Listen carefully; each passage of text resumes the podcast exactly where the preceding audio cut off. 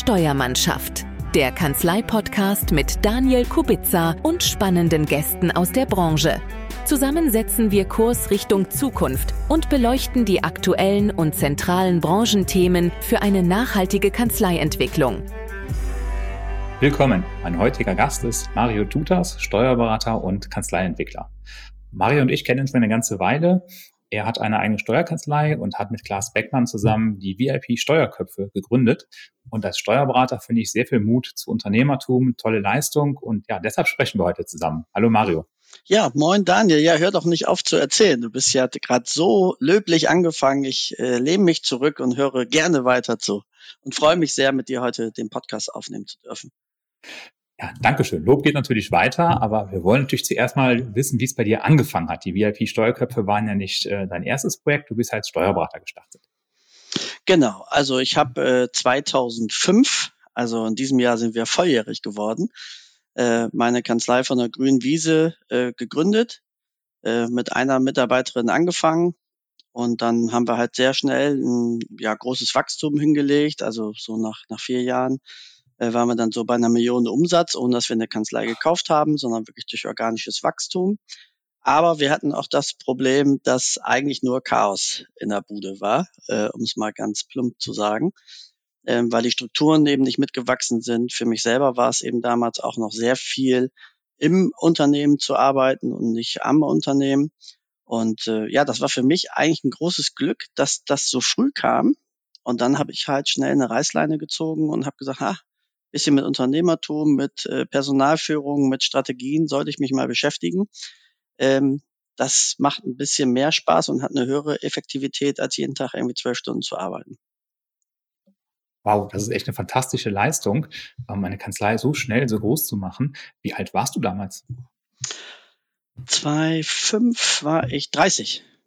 Also noch nicht dann, ganz 29 und dann bin ich 30 geworden in dem Jahr, ja dann noch größeres Lob. Das ist wirklich noch jung für einen Steuerberater. Viele starten ja auch erst einige Jahre später in die Selbstständigkeit. Das ist ein ganz tolles Ergebnis. Wie bist du denn in die Steuerberatung reingerutscht? Hast du eine Ausbildung gemacht oder Studium? Ja, da ist der Weg ein bisschen ungewöhnlich. Also äh, ich bin äh, armer kleiner Realschüler und habe dann die Ausbildung beim Finanzamt gemacht im mittleren Dienst äh, und da bin ich äh, eigentlich nur drauf gekommen, weil mein Bruder die Ausbildung beim Finanzamt gemacht hat. Und den habe ich mal besucht, als ich noch in der achten, neunten Klasse war. Und da habe ich gesehen, das ist ja cool, der muss ja gar nicht viel arbeiten. Äh, das hat mir sehr gut gefallen. Also er hatte seine Kickersammlung und die Sportbild hatte er da und sagte, oh, die muss ich noch alle durcharbeiten, ja. Und da habe ich gesagt, doch, mache ich das auch. Und habe ich mich da beworben. Mein Bruder ist jetzt übrigens äh, DJ im äh, Bierkönig auf Mallorca. Also den hat's dann ganz woanders hingeschlagen. Äh, aber das war so mein, mein Anreiz. Und dann habe ich dort die Ausbildung beim Finanzamt gemacht, wie gesagt, im mittleren Dienst. Ähm, die Prüfung auch relativ gut gemacht. Und an sich konntest du dann immer aufsteigen, irgendwann in den gehobenen Dienst. Und genau zu der Zeit war es ausgesetzt. Dann war ich noch so anderthalb Jahre äh, in der Finanzverwaltung tätig und dann habe ich gesagt, nö, das ist, also hier wirst du ja nix. Und dann bin ich zum Steuerberater tatsächlich mhm. gegangen. Und die ersten anderthalb Jahre waren wirklich schrecklich, äh, weil ich einen Steuerberater hatte, äh, der ein gewisses Problem mit Alkohol hatte. Und dann war mittags immer die Frage, ist er gut gelaunt, ist er sehr gut gelaunt oder ist er sehr schlecht gelaunt? Also dazwischen äh, ging das immer. Und dann hatte ich großes Glück. Nach den anderthalb Jahren bin ich dann zu einer größeren Wirtschaftsprüfungsgesellschaft hier im Bremen und Bremerhaven. Und da konnte ich mich super entwickeln. Da habe ich dann erst mein Fachwirt gemacht und dann eben auch mein, mein Steuerberater nachgelegt. Also ein ungewöhnlicher Weg. Ja, aber du kannst auch demnächst meine Vorstellung machen. Die ist ehrlich gesagt sehr ähnlich. Ich habe auch Realschule, Höhere Handelsschule, Ausbildung Finanzamt, mittlerer Dienst. Sehr gut. genau. Und habe auch für mich erkannt, ich bin halt eher vom Typ auch der Unternehmer und nicht so der ähm, klassische Beamte. Und ich wäre auch beim Finanzamt einfach nicht glücklich geworden, obwohl man da gute Arbeitsbedingungen hat. Aber ich musste auch mich selbst verwirklichen. Und ja, war ein langer Weg bis zum Steuerberater, aber wenn man es denn geschafft hat, äh, ist es fantastisch. Absolut. Ja, ja, hat sich gelohnt. Also ich hatte das tatsächlich sehr früh, äh, dass für mich eigentlich klar war, äh, ich möchte den, den Steuerberater machen. Ich habe äh, dann nämlich auch, ich glaube, ein Jahr nach Beendigung meiner Ausbildung mir damals eine verbindliche Auskunft geholt, äh, dass die Ausbildung im mittleren Dienst als gleichwertig anerkannt wird zum Steuerfachangestellten, weil das war zu der Zeit noch durchaus ein bisschen umstritten. äh, damit ich eben wusste, okay, ich kann eben äh, diesen normalen Praktikerweg auch tatsächlich gehen, sonst hätte ich wahrscheinlich äh, noch mal eine Ausbildung gemacht. Und das ist auch eine großartige Leistung. Also einer meiner ältesten Partner hat das auch so gemacht über diesen Praktikerweg, ist ein super Steuerberater, einfach weil er auch in der Praxis gelernt hat. Aber die Durchfallquoten sind dann noch höher als im normalen, wenn man studiert hat im Examen. Äh, dass man sagen muss, all die das schaffen, auch Chapeau, das ist eine unglaublich gute Leistung. Ja, ich mag das gar nicht sagen. Ich habe mein Berufsexamen tatsächlich mit zwei Komma gemacht. Also was schon, ja, Goldstatus sozusagen ah. äh, ist. Also, und das war tatsächlich für mich damals auch so ein Durchbruch äh, weil du durch die Realschule und ich war auch mal ein halbes Jahr auf Gymnasium und da habe ich immer gedacht, ah, wenn es so um höherwertige Sachen äh, geht, Mario, dann wird das nichts mit dir. Ähm, und das war tatsächlich für mein Selbstbewusstsein, das dann sehr gut zu machen. Ähm, das war echt extrem wichtig. Und dann, wie gesagt, mit dem Selbstbewusstsein traut man sich mehr zu und dann kommst du eben eher ins Machen und dann passieren Dinge, die man vorher nicht für Möglichkeiten hätte.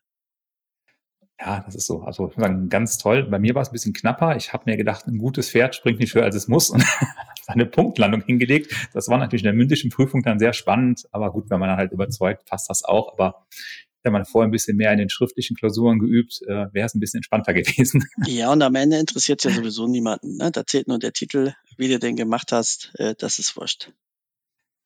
Ja, genau. Jetzt hast du ja auch schon äh, viel Erfahrung. Hast du denn schon so einen Unterschied in der Branche gemerkt im Verhältnis zu damals und heute? Hat sich die Branche verändert? Ja, also natürlich massiv verändert. Ne? Also ich sag mal, es fängt mal mit den, mit den offensichtlichsten an. Ähm, heute bewirbt sich die Kanzlei bei Mitarbeitern. Das war vor 20 Jahren noch genau andersherum. Und äh, die Mandanten bewerben sich aber dafür bei den Kanzleien. Ähm, und das äh, war damals natürlich auch genau andersherum. Also nur mal um was, was ganz Großes mal wahrzunehmen, diese Veränderung. Und natürlich klar, äh, der technische Fortschritt. Ähm, also äh, man äh, ist ja gefühlt manchmal halber ITler, äh, obwohl man eigentlich nur Steuerberater sein möchte. Ähm, das war damals natürlich auch ein bisschen anders. Ja, das sind schon große Veränderungen. Wie ist denn bei dir der Sprung dann gekommen von, ich sag, von der normalen Steuerberatung? Das war ja auch ein toller Start, den du da gemacht hast, aber es ist ja nach wie vor eine ähm, klassische Steuerberatung gewesen. Wie ist denn der Sprung gekommen zu den VIP-Steuerköpfen? Das ist doch was ganz Besonderes. Ja, da waren im Prinzip noch ein paar Sprünge dazwischen.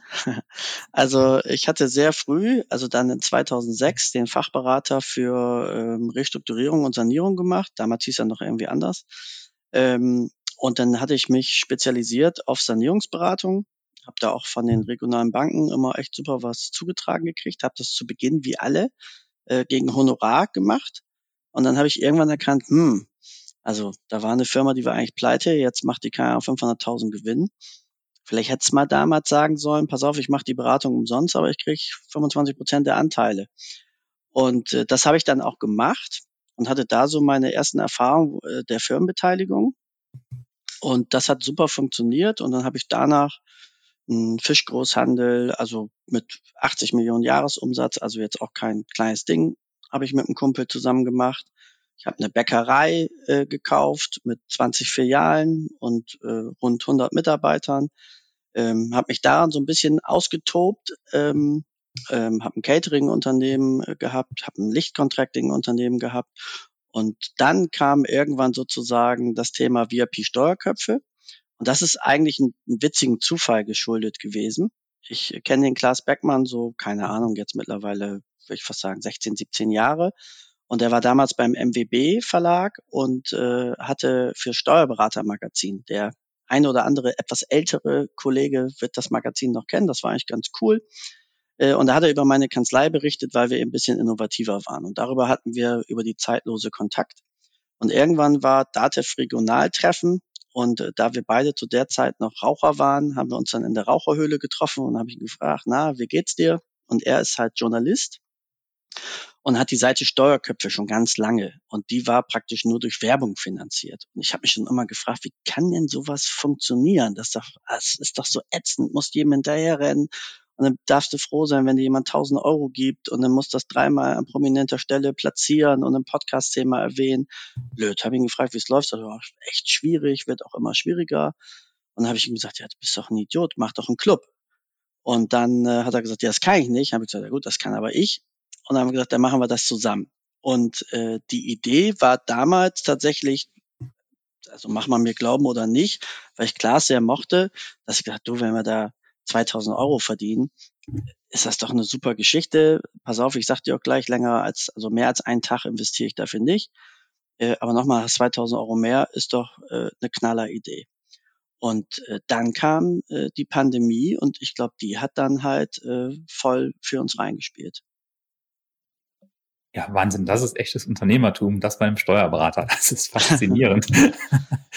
also als ich begonnen habe mit meinem Unternehmen, bin ich von den Kollegen vor Ort immer so belächelt worden, so dem Motto, ah, die haben ja komische Ziele, die wollen wachsen, die wollen mehrere Kanzleien haben, die wollen groß werden. Das klappt bei den jungen Leuten eh nicht. Und wir mussten da sehr lange gegen kämpfen, bis wir es halt irgendwann geschafft haben und auch sehr erfolgreich waren.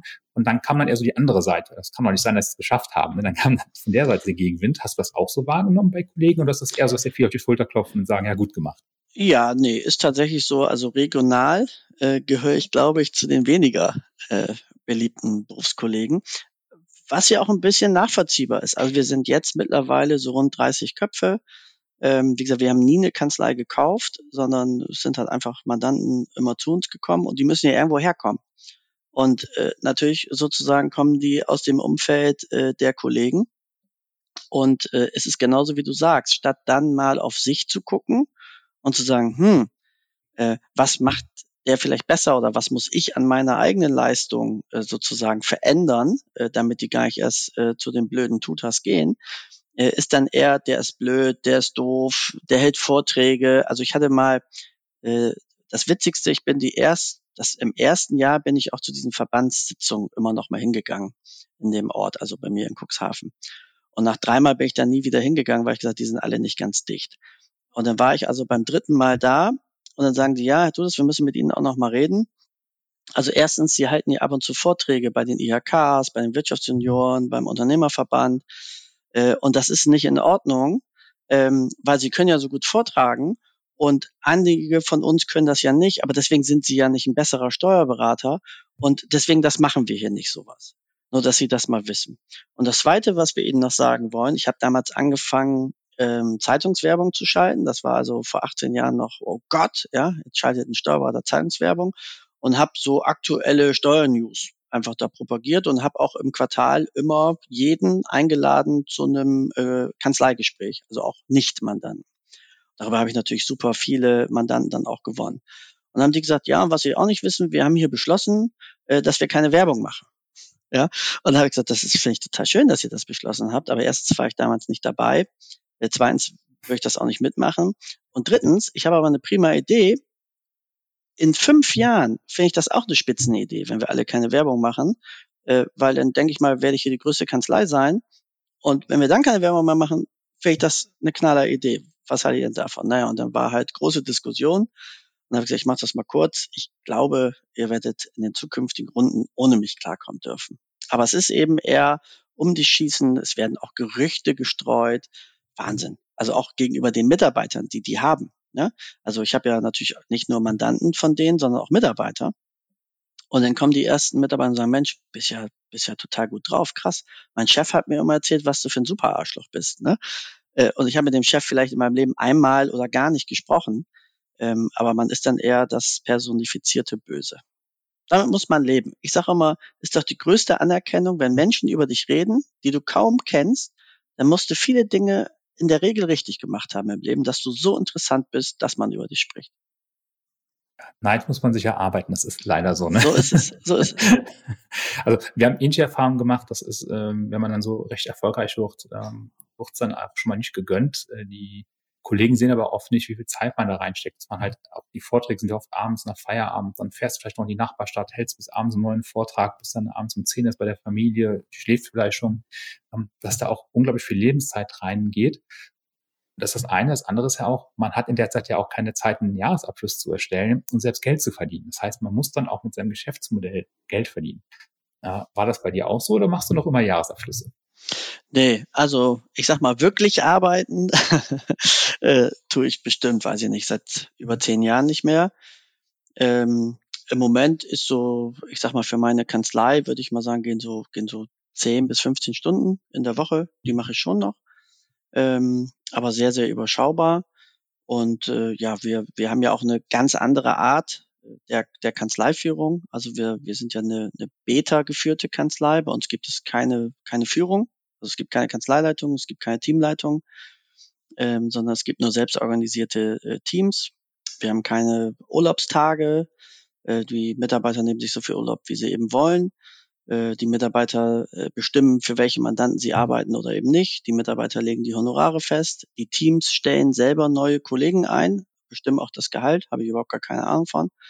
Und äh, auch die Gehaltserhöhung bestimmen meine Mitarbeiter selber. Also die kriegen alle zwei Jahre einen Zettel, da steht drauf 0 bis 10 Prozent. Die kreuzen die Prozentzahl an. Und das, was sie ankreuzen, kriegen sie auch. Also es wird hinterher nicht diskutiert, sondern sie bekommen das. Sie müssen eine Begründung reinpacken. Und äh, das wird veröffentlicht für alle. Also jeder sieht, was weiß ich, Daniel, du wärst jetzt bei mir und hast angekreuzt 10 Prozent. Und dann gucken sich natürlich die Kollegen schon an, na Daniel, war das denn richtig? Was hat er denn geschrieben? Warum meint er das denn? Und äh, deswegen stimmen die sich tatsächlich untereinander auch ein bisschen ab. Und wer jetzt die Angst hat, dass die immer auf 10 Prozent ankreuzen, das findet nicht statt. Also das, der Schnitt ist eher so bei, bei 6 äh, Prozent. Und dann bist du auf alle zwei Jahre, bist du pro Jahr unter drei Prozent, also alles völlig in Ordnung, aber natürlich mit einer deutlich höheren Selbstzufriedenheit, weil es eben selber gewählt ist. Also ein sehr interessantes Modell. Also ich gebe meinen Mitarbeitern auch unglaublich viel Selbstbestimmung. Also aber ganz weit wie bei dir geht's geht's noch nicht. Was ich jetzt spannend finde, gibt es denn auch Gewinnziele oder ist das dann einfach was überbleibt, bleibt über? Also wir haben, äh, also wir haben erstmal auch alles transparent für die Mitarbeiter. Ne? Also die BWA ist offen, die Mitarbeitergehälter sind offen, also jeder weiß, was der andere verdient. Und äh, wir haben dann Umsatzziele, äh, weil die Kosten sind eigentlich relativ stabil. Das machen wir um 5.000 Euro links rechts sein, aber ähm, an sich ist das relativ fest.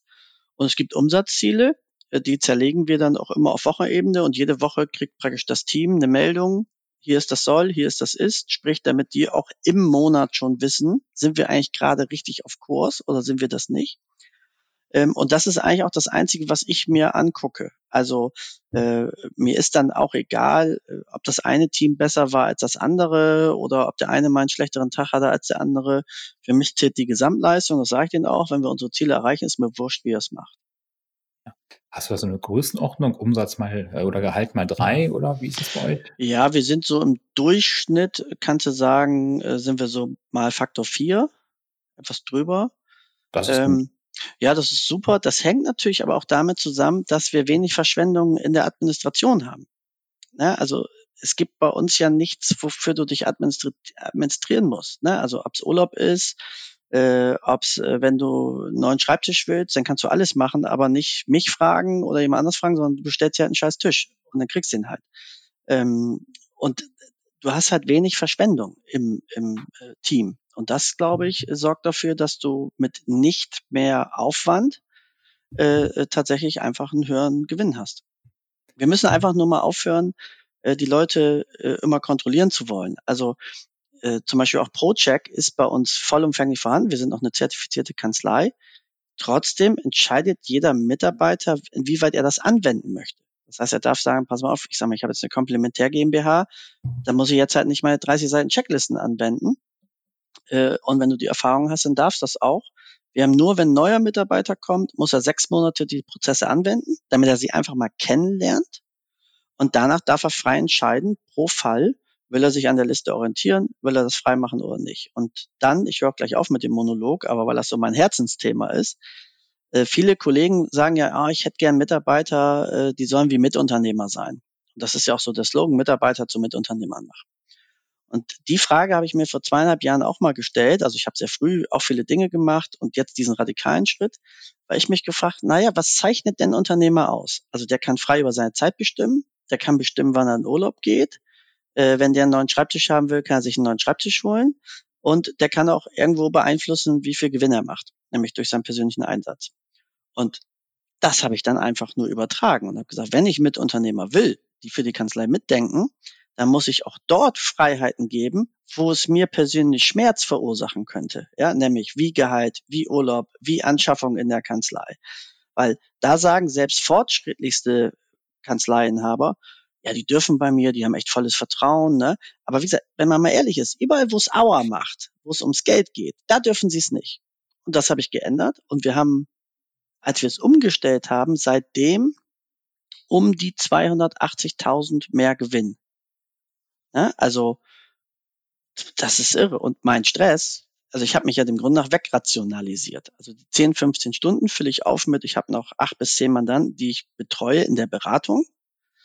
Und ich biete meinen Mitarbeitern an, dass ich deren Coach bin.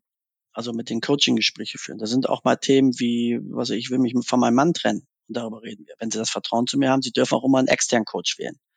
Ähm, und das ist irre, was das ausmacht. Mein Monolog ist jetzt zu Ende. Aber es war mir wichtig. Ähm, jetzt ist ja so, du gibst dein Wissen ja auch bei den VIP-Steuerköpfen eins zu eins äh, weiter. Wir haben uns ja. auch schon mal häufiger privat ausgetauscht, per Zoom-Konferenz oder auf Veranstaltungen getroffen. Und ich finde, du hast ja immer gute Ideen. Habt ihr denn auch so schon mal so Feedback, wie viele Kollegen das wirklich annehmen?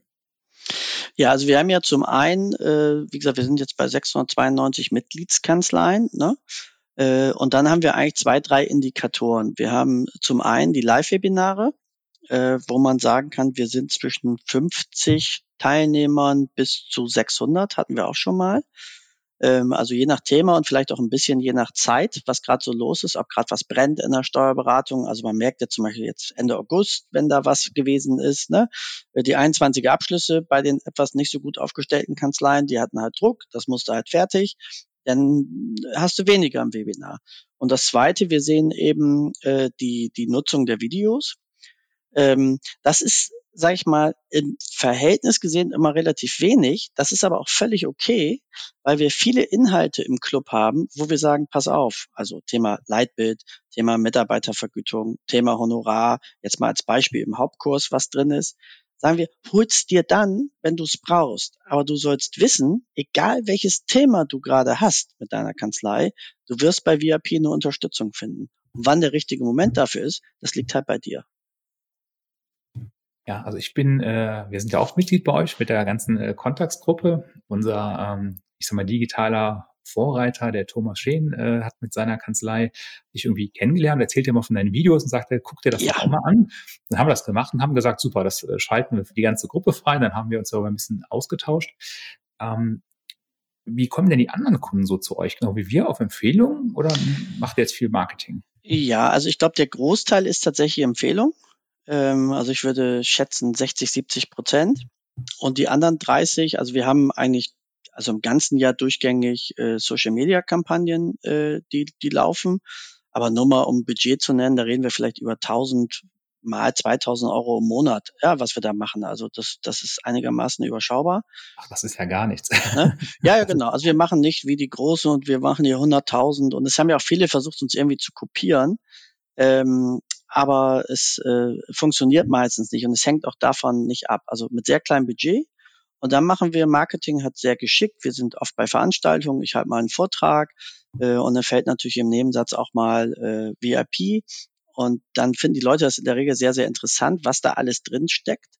Und ja, und dann werden sie Mitglied. Und ich muss alle warnen, äh, die mal auf die Seite vip.steuerköpfe.de, also Steuerköpfe und dann nur mit OE, ähm, draufgehen und buchen, 97 Prozent bleiben. Also wir haben eine extrem hohe Bleibens- und Zufriedenheitsquote. Ja, das ist hoch. Äh, was kostet das im Moment bei euch? Wir, äh, das kostet 199 Euro pro Kanzlei. Äh, und auch jeder Mitarbeiter bekommt seinen eigenen Zugang zum Steuerheldenclub. Also wir haben für die Mitarbeiter der Kanzleien eine eigene Plattform gegründet. Da geht es um Fortbildung, DATEV, Rechnungswesen, LODAS, Lohn, ähm, Eigenorganisation, eine eigene Berufsschule ist da drin, viermal im Jahr aktuelles Steuerrecht. Also, dass ich immer sage, selbst wenn ein Kollege gerade keine Zeit hat, sage ich, du musst dich eigentlich nur anmelden, deine Mitarbeiter freischalten. Also dann hast du die 2400 Euro. Also ich sag mal, wenn jemand mehr als fünf Mitarbeiter hat, ja, so, dann hat er das Geld wieder drin. Also das kannst du nicht äh, versemmeln. Und wir haben auch alleine jetzt mittlerweile 103 Partnerfirmen, äh, wo eben VIPler vergünstigte Dienstleistungen oder Produkte in Anspruch nehmen können. In der Regel ist so der Nachlass um 20 Prozent. Also die 2,4 kriegt man, glaube ich, dreimal wieder zurück. Ich hoffe, du kannst das jetzt bestätigen, Daniel. Das ja, könnte das dein so. Moment sein. Das ist so. Also gerade sag ich mal, die meisten Steuerberater sind schon Zahlenmenschen, denen rechnest du vor, dass sie Rabatte bekommen, dann rechnen die sagen, super, das ist ja quasi umsonst für mich ich sehe das ja ein bisschen anders. Ich bin von Herzen einfach so durch und durch Unternehmer. Ich würde das, also egal was es kostet, du könntest auch Doppelte ja. nehmen oder das Zehnfache, ich würde es trotzdem buchen, weil ich sagen würde, hör mal, ihr habt das so toll gemacht, ihr habt aus dem Nichts eine riesige Kanzlei aufgebaut, ihr fahrt fantastische Gewinne rein. Ähm, das kann man ja kopieren, das kann man ja versuchen nachzumachen und das Wissen gibt er ja raus. Also ja. ist das eigentlich, sage ich mal, geschenkt, was er da macht. Aber Absolut. es ist, die meisten Steuerberater rechnen halt in Zahlen und nicht in Chancen oder unternehmerischen Gedanken. Und von daher ist dieses, ich sag mal, dieses ähm, ja, Komplementärangebot, was ihr da habt, ist für viele vielleicht interessanter als das, was eigentlich den Hauptzweck äh, bildet. Ja, wobei, was mal total spannend war, wir haben angefangen äh, mit einem Preis von 149 Euro. Und dann haben wir irgendwann ganz viele Leistungen dazugepackt. Also wir kaufen ja auch viele Sachen ein. Also vom Beck Verlag, Steuerkanzlei Pro, ne, hat man mit drin. Vom Deubner Verlag hat man ein Tool drin. Also was wir einfach mit gekauft haben. Mandanten-News hat man, ne, und so weiter. Dann haben wir gesagt, mh, hm, wir machen jetzt 199, weil wir hatten irgendwann so eine Gruppe, ich sag mal die 70 Ersten, die hatten 149 und die anderen 299. Haben wir gesagt, hm, das ist irgendwie auch ungerecht. Und dann haben wir gesagt, so, wir erhöhen das jetzt einheitlich auf 199. Und das ist ja immerhin eine Erhöhung um ein Drittel. Und normalerweise würden die ja ausrasten. Und wir haben keine Kündigung bekommen und wir haben bestimmt 15 bis 20 Nachrichten bekommen. Das ist es auch wert und ihr könntet auch viel mehr nehmen und äh, das ist ein super fairer Preis. Und das fand ich schon außergewöhnlich, gerade bei Steuerberatern, die ja sonst mit spitzen Bleistift rechnen. Und das haben wir bewusst auch so gemacht. Wir wissen, dass das eigentlich einen Gegenwert hat. Das müsste je nach Kanzleigröße zwischen 600 und 800 Euro ganz bestimmt kosten. Aber wir wollten eben so ein Bauchladen für alle sein. Das war, war unsere Philosophie. Wir haben ja auch nur einen Preis. Ne? Also wir haben ja ein maximal einfaches Preisgefüge. Nicht, es gibt äh, Bronze, Silber, Gold und diesen ganzen Scheiß, sondern es gibt einen Preis. Das kannst du nehmen oder bleiben lassen. Ich sage immer, Steuerberater dürfen nicht so viel Entscheidungsbrücken haben. Ne? Hier ist Ja oder Nein. Mehr gibt's nicht zu entscheiden. Oh, ihr habt aber ein tolles Kombi-Angebot zusammen mit Taxflix. Kannst du ja. ein bisschen Taxflix erläutern und euer tolles Angebot, was ihr da habt? Super. Also wenn ich hier äh, Marketing machen darf, nutze ich das natürlich gerne. Also wir haben äh, im letzten Jahr 23, genau, haben wir äh, Taxflix gegründet zusammen mit dem Deubner Verlag. Und äh, da sind wir jetzt über 800 Kanzleien schon. Und das ist im Prinzip, ich sag mal, sind das so an die 100 äh, Webinare, ähm, und auch Intensivkurse. Wir haben den Intensivkurs für Quer- und Wiedereinsteiger, Intensivkurs Fachkraft für Personengesellschaft. Im nächsten Jahr werden wir den Intensivkurs Umsatzsteuer und Einkommensteuer haben mit Zertifikat, mit Prüfung und so weiter. Äh, das heißt mit dem Ziel, dass Steuerkanzleien, wenn sie bei Textflix sind, komplett ihr Fortbildungsthema abhaken können. Und dort gleiches Modell, die Kanzleizeit 200 Euro, und jeder Mitarbeiter kriegt seinen eigenen Zugang zur Plattform. Das heißt, der Chef muss nicht wie früher, ich suche mal die Webinare für euch raus, äh, sondern die Mitarbeiter können es eben autark machen. Und jetzt verrate ich euch mal schon mal einen Knaller. Ab 24 werden wir zumindest testweise, haben wir eine Kooperation mit der Tax Academy. Und äh, da werden die Mitarbeiter auch die Weiterbildung zum Steuerfachwirt über Taxflix kostenfrei machen können boah, Wahnsinn, das ist richtig gut. Ähm, also gerade, ich bin ja noch so ein bisschen oldschool. Früher gab es so Online-Lernen noch nicht, als ich ausgebildet wurde. Das heißt, man musste immer irgendwo ein Hotel buchen, wo eine Veranstaltung ja. war. Das waren immer mindestens mehrere hundert Euro, wenn nicht sogar bei ganz speziellen Veranstaltungen bis zu einige tausend pro Teilnahme pro Tag. Wahnsinnsbeträge. Und jetzt kriegst du das für diesen relativ kleinen Betrag äh, in der Flatrate angeboten. Ja. Das ist einfach Wahnsinn. Ne? Also du musst mal gucken, der Einzelkurs für einen Fachwirt kostet sonst so 3000 Euro.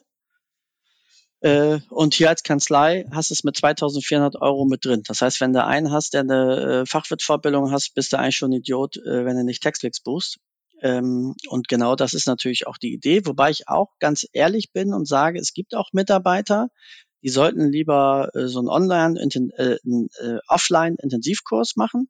Das ist ja manchmal auch so ein bisschen Typfrage. Also hier ist ja der Kurs von Text Academy, es geht so über ein Jahr.